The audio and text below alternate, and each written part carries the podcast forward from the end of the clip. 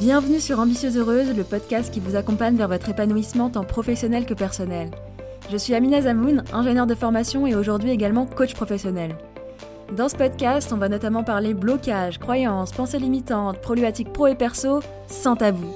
Pour cela, chaque semaine, je vous livre une réflexion, mais aussi des outils concrets à appliquer immédiatement pour évoluer dans votre carrière et trouver votre équilibre de vie. Ça vous dit? Alors c'est parti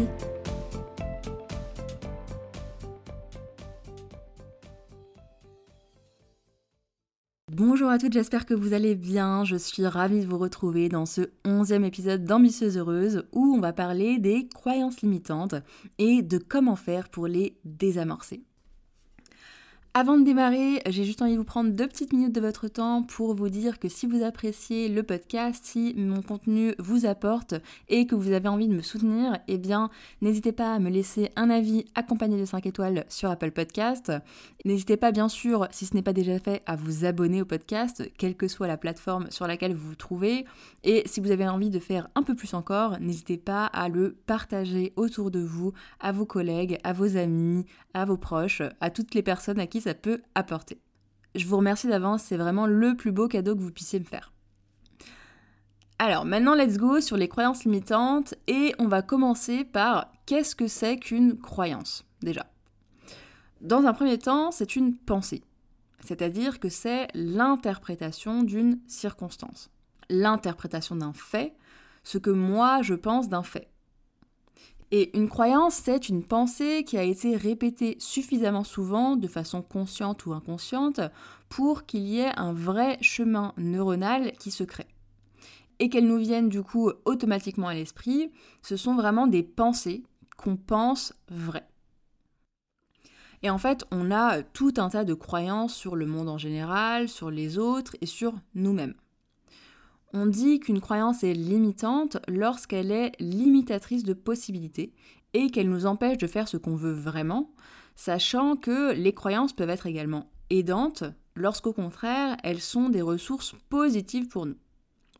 Par exemple, parce qu'un exemple vaut mieux que mille discours, je suis nulle, je n'y arriverai jamais, c'est impossible pour moi, de toute façon, elle va me dire non, ou encore, les autres sont tous des incapables, les jeunes ne savent pas travailler, ou alors on ne me valorise pas, tout ça, ça va être des croyances qu'on qualifie comme limitantes. Versus je peux le faire, si elle l'a fait, moi aussi, c'est pas la fin du monde si je me trompe. Là, ce sont des croyances qu'on qualifie d'aidantes. Parmi elles, aucune n'est finalement ni vraie ni fausse. Hein. Par contre, les pensées et croyances qui sont aidantes, eh bien, elles sont euh, par définition utiles alors que les pensées et croyances limitantes nous desservent.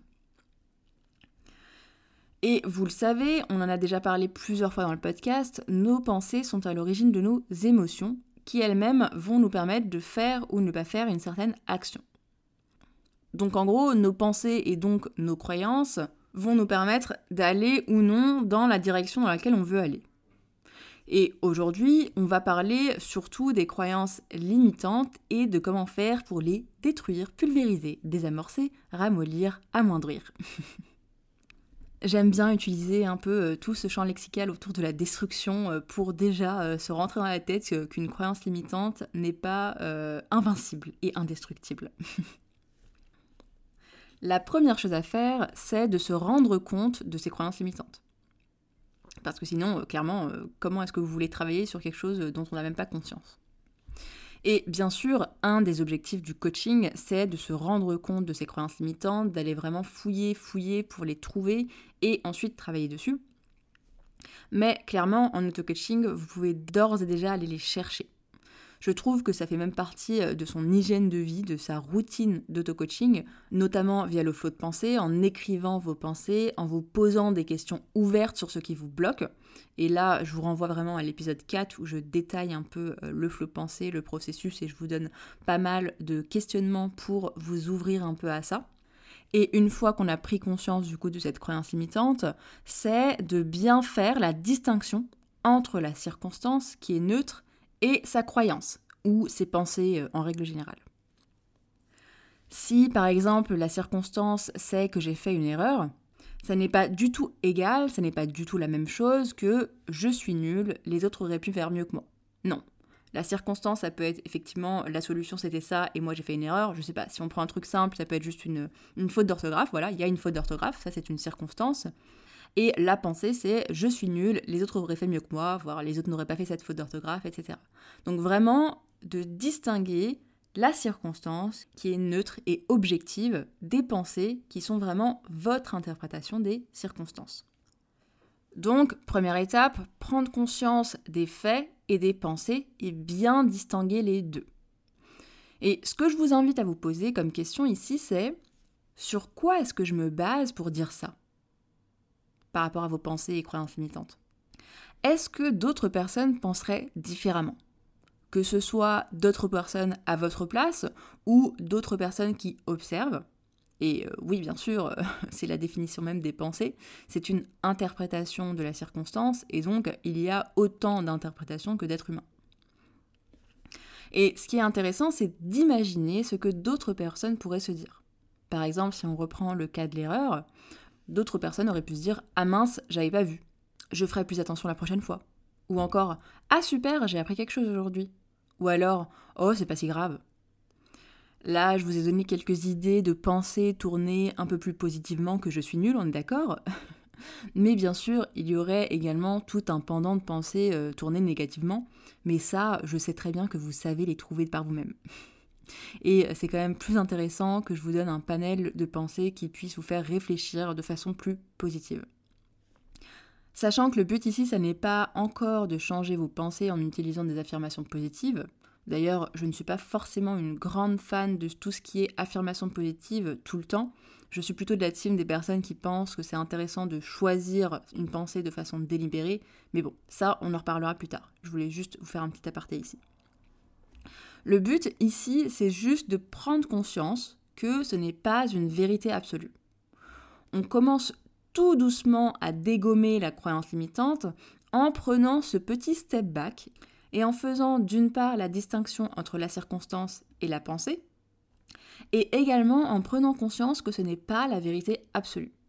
Donc vraiment, c'est la première étape et elle est primordiale. Vous ne pouvez pas sauter cette étape. Impossible.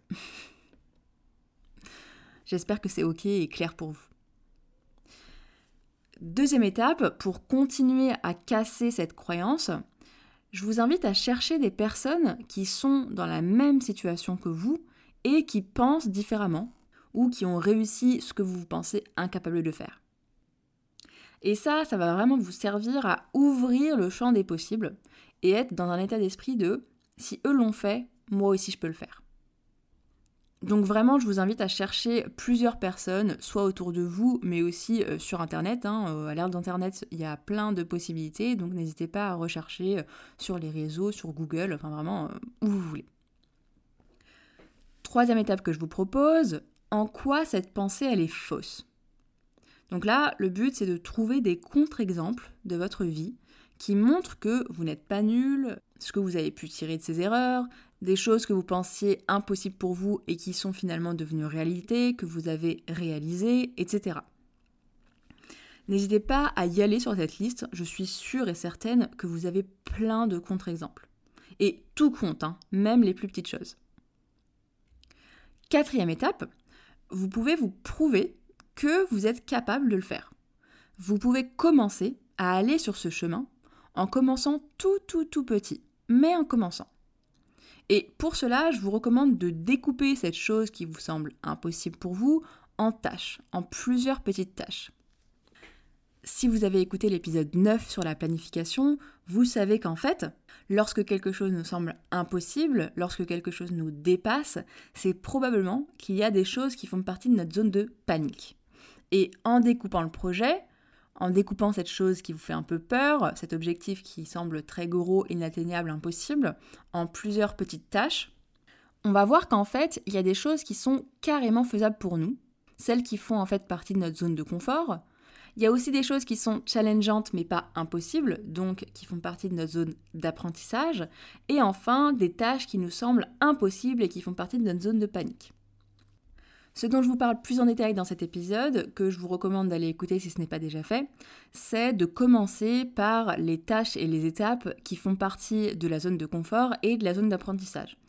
Et de passer un maximum de temps dans votre zone d'apprentissage pour que ces choses-là deviennent votre zone de confort et que ce qui était dans votre zone de panique puisse passer en zone d'apprentissage. Donc là, ce que je vous propose avec cette quatrième étape, c'est de commencer avec le tout premier petit pas que vous puissiez faire pour vous montrer que c'est possible. C'est quoi la première étape? C'est quoi le premier petit pas que vous puissiez faire? Dernier point bonus à vous proposer, entourez-vous, si c'est possible pour vous, et on s'entend, euh, rien n'est impossible, de personnes qui sont déjà dans cet état d'esprit, qui sont déjà dans la même démarche que vous. C'est très moteur. Et c'est d'ailleurs pour cela que je fais des ateliers et des coachings de groupe avec mes coachés. Ça permet vraiment de s'entourer de personnes comme nous, dans la même démarche.